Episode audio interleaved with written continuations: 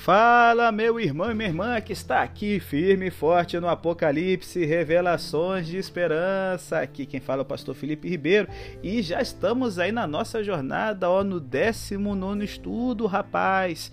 E se você tá aí garrado, firme, deve estar tá gostando demais desse estudo, né? Olha, aprender sobre a Bíblia é uma coisa maravilhosa. E hoje nós vamos falar sobre uma coisa que dá um medo danado no povo a Copa do Mundo. Que é isso, pastor? Não, não é a Copa do Mundo, não. As sete pragas. A taça do mundo não é nossa. Hoje a gente vai falar aqui um pouco sobre Deus derramando o cálice da ira dele, a copa da ira sobre as pessoas que se recusaram a andar em aliança com Jesus. E com certeza você já deve imaginar que o negócio vai pegar. Então, se você quer ficar longe da Copa do Mundo, meu irmão, fica agarrado aqui no estudo da nossa lição para que você possa ter um caminho sábio e estar junto com aqueles que vão vencer a besta, o falso profeta, Satanás, a morte, o inferno e vão herdar o novo céu e a nova terra junto com nosso Senhor e Salvador Jesus Cristo. Eu acredito que você já deve ter ouvido algumas expressões que devem te dar medo, não é? Olha, está chegando a Magedon. O que que você pensa quando ouve essa palavra? Muitas vezes tem gente que pensa que isso vai ser uma terceira guerra mundial com bomba atômica e tudo mais, não é? Eu conheço gente que está estocando comida e pensando em fugir para as montanhas para que quando Armagedon chegar e nessa batalha todo tipo de demônio, anjo ruim, bomba, avião, tanque de guerra passar para tudo quanto é lado, ele possa estar bem escondidinho junto com as suas comidas em lata, sardinha, feijão, fiambre, tudo juntado para poder escapar do anticristo. É, e aí? Será que dessa batalha as pessoas poderão fugir? Bom, aqui o Apocalipse ele está dizendo um pouquinho sobre o que, que vai acontecer durante a batalha do Armagedon através das sete pragas que vão assolar toda a humanidade. Só de imaginar isso aí, a gente já vê que os filmes deixam a gente muito mais confuso do que a Bíblia deseja. Então, ó, primeira coisa que eu quero te dizer, não há o que temer a respeito das sete cálices da ira de Deus, dessas sete taças que são descritas no Apocalipse. Por quê? Se você está do lado de Deus, se você é fiel a Ele, meu irmão, saiba que essa taça, essa Copa do Mundo não foi feita para você. Apesar dos eventos dos últimos dias incluírem tragédias e conflitos reais, o principal embate é espiritual. Esse é o propósito do livro do Apocalipse de ponta a ponta. Então, nesse grande conflito entre o bem e o mal, entre Deus e o diabo, entre a verdade e o engano, a luz e as trevas, a gente sabe que isso tudo um dia vai chegar ao fim. E que essa batalha decisiva será travada em breve, não para medo e pavor da gente que está aí andando com Deus, buscando saber mais da Bíblia, não. Essa batalha decisiva, a gente pode ter muita confiança de que quando ela chegar, nós vamos enfrentar sem medo, porque aquele que está comprometido totalmente com o Senhor Jesus, ensinamento da Sua palavra, ele é mais do que vencedor, é mais do que pentacampeão, a taça do mundo, a taça da ira não se aplica a ele, porque, como diz a Bíblia Sagrada, aquele que aceita Cristo já não entra em condenação, mas passa da morte para a vida. Então, quero convidar você aí, vamos abrir a palavra de Deus em Apocalipse 15, versos 5 a 8. Quando é que as sete últimas pragas, quando que as taças da ira vão cair sobre a terra? Abre aí então, meu irmão. Eu vou estar lendo aqui na nova tradução, na linguagem de hoje, ó. Tô dando tempinho para você achar aí na Bíblia, viu? Cadê, meu irmão? Já era para estar tá já mais safo aí para achar, viu, papai? Vamos fazer aí o hábito de ler a Bíblia, que ó, rapidinho vocês vão estar encontrando os trechos que é necessário. Então, já conseguiu encontrar? Finalzinho? Apocalipse 15, versos 5 a 8. Olha o que diz aqui a palavra de Deus. Em seguida, vi que se abriu no céu o templo, isto é, a tenda da presença de Deus. Os sete anjos que tinham as sete pragas saíram do lugar santo. Estavam vestidos com roupas de linho branco e brilhante, tinham faixas de ouro em volta do peito. Então, dos sete, quatro seres vivos, deu aos sete anjos sete taças de ouro cheias da ira de Deus aquele que vive para todo sempre. O templo ficou cheio da fumaça da glória e do poder de Deus, e ninguém podia entrar nele até que chegassem ao fim as sete pragas produzidas pelos sete anjos. É, rapaz. quando então que as taças da ira de Deus vão cair sobre a terra? É, a Bíblia está falando que elas ocorrem após a proclamação das três mensagens angélicas, no momento em que o último chamado de Deus para arrependimento vai cobrir toda a terra e após a proclamação do Evangelho eterno e o selamento dos, dos, dos santos, os sete anjos então vão sair do santuário celestial para aplicar os flagelos de Deus sobre os que rejeitaram a verdade e receberam a marca da besta. E, e agora? O que será que vem pela frente? Então abra a Bíblia aí, Apocalipse 16, 1 a 9, e vamos relacionar as colunas para ver o que que cada praga faz, beleza?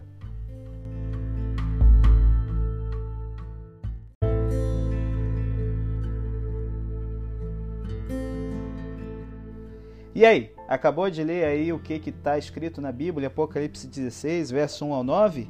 Bom, então vamos relacionar as colunas. Na primeira praga, o que, que acontece?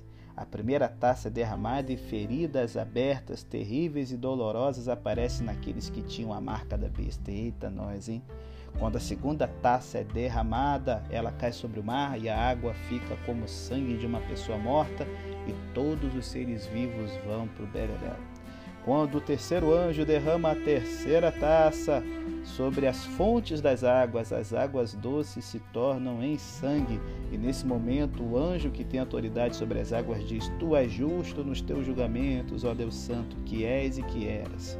Os maus derramaram o sangue do povo de Deus e dos profetas, e por isso tu lhe deste sangue para beber. Eles estão recebendo o que merecem. E aí, será que você também é um desses que gosta de receber o que merece? Sai disso, irmão. Olha aqui o que acontece quando a quarta taça é derramada sobre o sol. Ele recebe licença para queimar as pessoas com fogo. O sol se torna abrasador e queimaduras dolorosas aparecem na pele das pessoas que têm a marca da besta e elas começam a amaldiçoar o nome de Deus. Mas se arrepende dos seus pecados? É, não. Então, mais coisa vai vir pela frente. Mas segura um pouquinho aí. Quando a gente vê essas taças caindo aqui sobre os ímpios, sobre as pessoas com a marca da besta, que acontecimento da Bíblia lhe vem à mente? Ah, eu tenho certeza que você deve saber, se você é uma pessoa boa de Bíblia. O êxodo do Egito. Se lembra lá do livro do Êxodo, capítulo 7 ao capítulo 12? Nós tínhamos Faraó, um governante ímpio que mantinha o povo de Deus escravo e disse: Olha, eu não vou deixar o povo sair daqui. Quem é Deus? Para que eu possa fazer o que ele deseja. É, meu irmão. Aqui nós temos aqui então um acontecimento da história passada que vai nos dar muita luz para entender sobre essas pragas aqui. Assim como lá no Egito, Deus mostrou o seu poder, humilhando os deuses que os egípcios adoravam, derramando pragas, derramando juízo sobre os egípcios para que eles pudessem libertar o seu povo. E agora o faraó quebrado liberta Moisés e israelitas para poderem ir para a terra prometida. Novamente, no final da história, quando Jesus terminar o seu ministério intercessor no santuário celestial, Deus ele vai julgar a humanidade e as pragas serão derramadas para que o seu povo se prepare para abandonar essa terra de escravidão, essa terra onde a besta coloca a sua marca e quem receber a marca, galera, eram os escravos no tempo bíblico. Então agora o momento da libertação chegou. Por isso que eu te falo, as pragas são um terror para os ímpios para a gente que serve a Deus, quando elas começarem a acontecer, é o sinal de que a libertação chegou.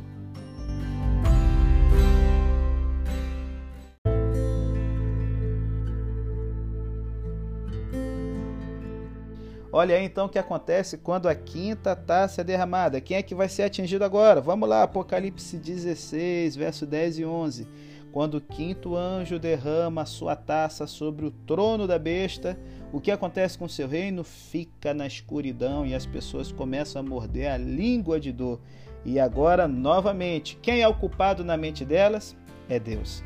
Olha que coisa chata. As pessoas querem fazer o que dá na telha, fazer as coisas más e quando o pecado alcança, a culpa é de Deus. Bom, deixa eu perguntar: quem é que está sendo atingido aqui? O trono da besta. Sabe o que é interessante? A besta era um poder espiritual que espalhou, sabe, escuridão e trevas sobre a Bíblia, sobre o ministério de Cristo, sobre a humanidade, e agora ela está recebendo o que merece, assim como ela espalhou as trevas sobre a alma das pessoas que rejeitaram a Deus.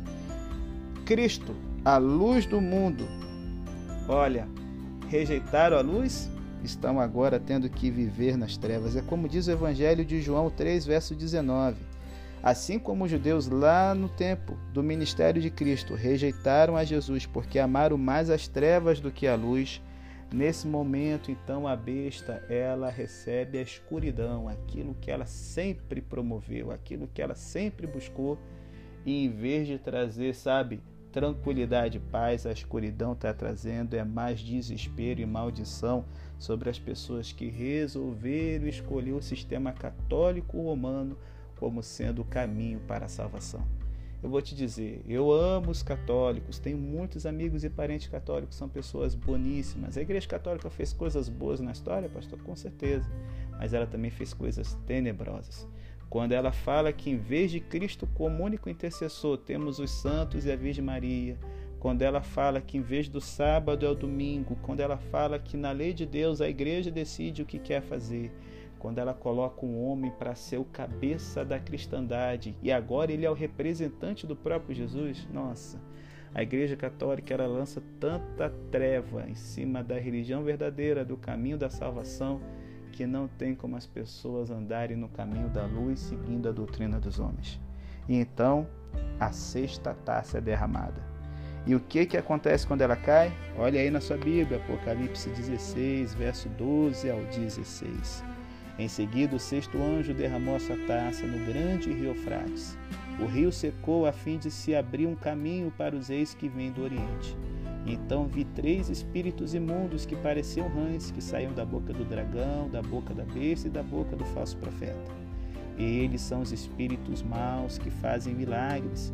Esses três espíritos vão aos reis, aos reis do mundo inteiro a fim de os ajuntar para a grande batalha do Deus Todo-Poderoso. Escutem, eu venho como um ladrão. Feliz aquele que vigia e toma conta da sua roupa, a fim de não andar nu e não ficar envergonhado em público. Depois os espíritos ajuntaram os reis no lugar que em hebraico é chamado de Armagedon. Bom, o que, que isso aqui tem a ver? É, vocês se lembram que antes de Israel entrar em Canaã, eles tiveram que encontrar um obstáculo que para eles parecesse intransponível: o Rio Jordão.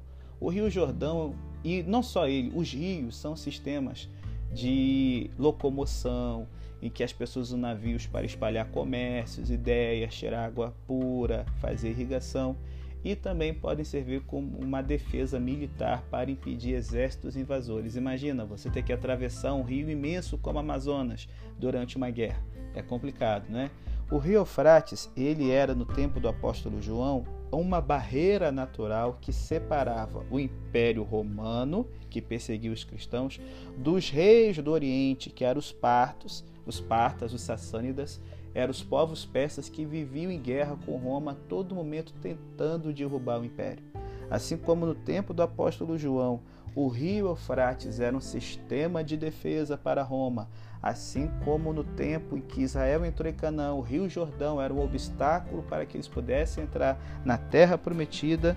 Novamente aqui, o rio aparece como sendo um obstáculo para o último obstáculo, para que assim como Israel atravessou o Jordão e conquistou Canaã, o povo de Deus possa vencer Roma, possa vencer o falso profeta, esse sistema anti-Deus e entrar na terra prometida.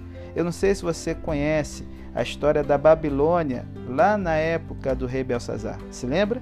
Babilônia, um símbolo aqui no Apocalipse, assim como Roma, do poder que se opõe ao povo de Deus. Era uma cidade forte, uma cidade soberba. E um dia, quando ela se viu cercada pelo exército do rei Ciro, eles fizeram um banquete achando que os muros da cidade eram intransponíveis. E realmente, eles tinham muita comida, o rio Eufrates corria no meio da cidade dando água fresquinha e eles tinham muros que eram tão largos que dois carros podiam correr em cima. Então, ninguém vai tocar a gente daqui desse lugar.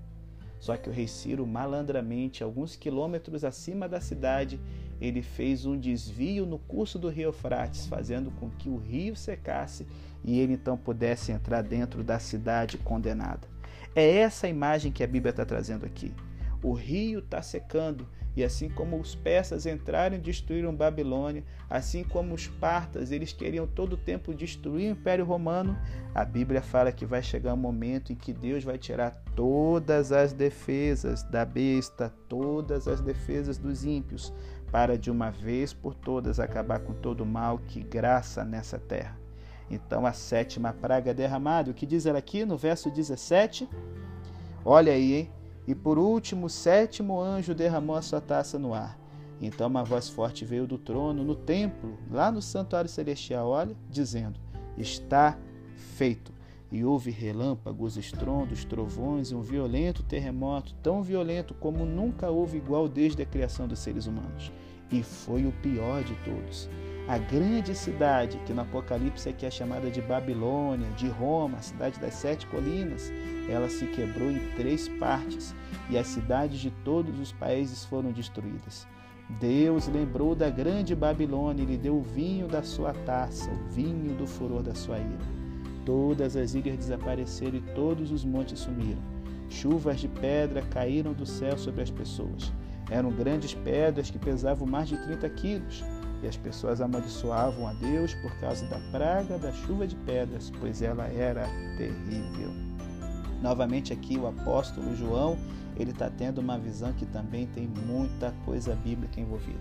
No momento que as defesas da cidade saem, que é o rio que separa os reis do Oriente de Roma, no momento em que os exércitos se juntam para a batalha, olha como isso lembra demais Josué conquistando Canaã. Se lembra? Josué, ele ultrapassa o Rio Jordão para ir em direção a Jericó. Quando ele chega na cidade de Jericó, o que, que acontece? A trombeta é tocada e os muros da cidade de Jericó vão abaixo. A defesa acaba, Israel começa a entrar em Canaã e conquista a primeira cidade. Mas você pode lembrar que houve uma confederação de reis cananeus que queriam tirar os israelitas dali eles juntam um exército de cinco cidades, de cinco reis contra os israelitas. E no momento que a batalha começa, Josué olha para o céu e fala: Sol, para né, no vale de Ajalon e Lua, também fica quietinha aí, porque a vitória é nossa. Nesse momento, então, Deus manda uma chuva de pedras que destrói o exército cananeu. Olha aí, rio se seca, o muro da cidade cai, a chuva de pedras vem tudo isso é uma lembrança aqui, não que o Armagedon vai ser uma bomba atômica, uma guerra nuclear, está simplesmente descrevendo a volta de Cristo. No momento em que essa humanidade perdida se levanta para destruir de uma vez por todas o povo de Deus, eventos catastróficos acontecem no céu: relâmpagos, trovões, grandes terremotos, chuvas de pedras, e Deus então realiza o ato final. Babilônia é destruída de uma vez por todas. Quando a sétima praga ocorrer, os salvos saberão que Jesus Cristo está chegando. Eita glória! É coisa maravilhosa, não tem coisa melhor que essa, não, meu irmão. Então, deixa eu te perguntar: quando isso tudo acontecer, quem será protegido por Deus quando as pragas estiverem sendo derramadas? Vamos lá, Apocalipse 7, verso 2 e 3. Olha que coisa maravilhosa a Bíblia tem para gente aqui. Preste atenção. Então vi outro anjo que subia do lado leste, que tinha na mão o sinete do Deus vivo. E ele gritou com voz bem forte para os quatro anjos que tinham recebido o poder de fazer estragos na terra e no mar. E o anjo disse: Não faço estragos na terra, nem no mar, nem nas árvores, até que marquemos com o sinete a testa dos servos do nosso Deus. Então, quem é que estará protegido por Deus quando as pragas estiverem sendo derramadas? Os servos de Deus. Satanás e a besta vão colocar sua marca de escravidão sobre os seus seguidores. Deus aqui, ele bota uma marca de proteção sobre aqueles que andam com ele. É o arrebatamento secreto? Não, meu irmão. Em meio à tribulação, a gente vai estar nessa terra. Foi assim no início do cristianismo, foi assim na época da Inquisição, das guerras religiosas por causa da reforma, Primeira e Segunda Guerra Mundial. Crente não acredita em negócio de arrebatamento secreto, não. Isso é coisa de gente frouxa e covarde, meu irmão. A gente vai estar aqui, vai apertar, vai estreitar, vai ser igual Israel andando no deserto. Vai ter momento que o negócio vai ser difícil, a gente vai pensar que acabou. Porém, aqueles que tiverem aceitado o selo de Deus, que é o que? A Bíblia fala lá em Efésios: o selo de Deus é o Espírito Santo, o Espírito da promessa, aquele que nos protege do mal, que nos convence do pecado, da justiça e do juízo. Aqueles que tiverem unidos em intimidade com Jesus terão certeza que serão livrados. Pode ser que um ou outro possa perder a vida por causa da perseguição, pode ser, porém ele sabe que o dom gratuito de Deus é a vida eterna através de Cristo nosso Senhor. Então, eu quero encerrar te desafiando a fazer um compromisso agora. Entendemos que Deus vai derramar as sete taças da ira sobre aqueles que possuírem a marca da besta. Porém, eu e você vamos nos comprometer a buscar continuamente a proteção de Deus, tendo a certeza de estar selado por Ele, buscando a comunhão com Deus, o batismo do Espírito Santo para que a gente possa ver como seu povo é escolhido aqui, durante a tribulação, em toda a eternidade, se Deus quiser, é o meu desejo para a sua vida, em nome de Jesus. Amém.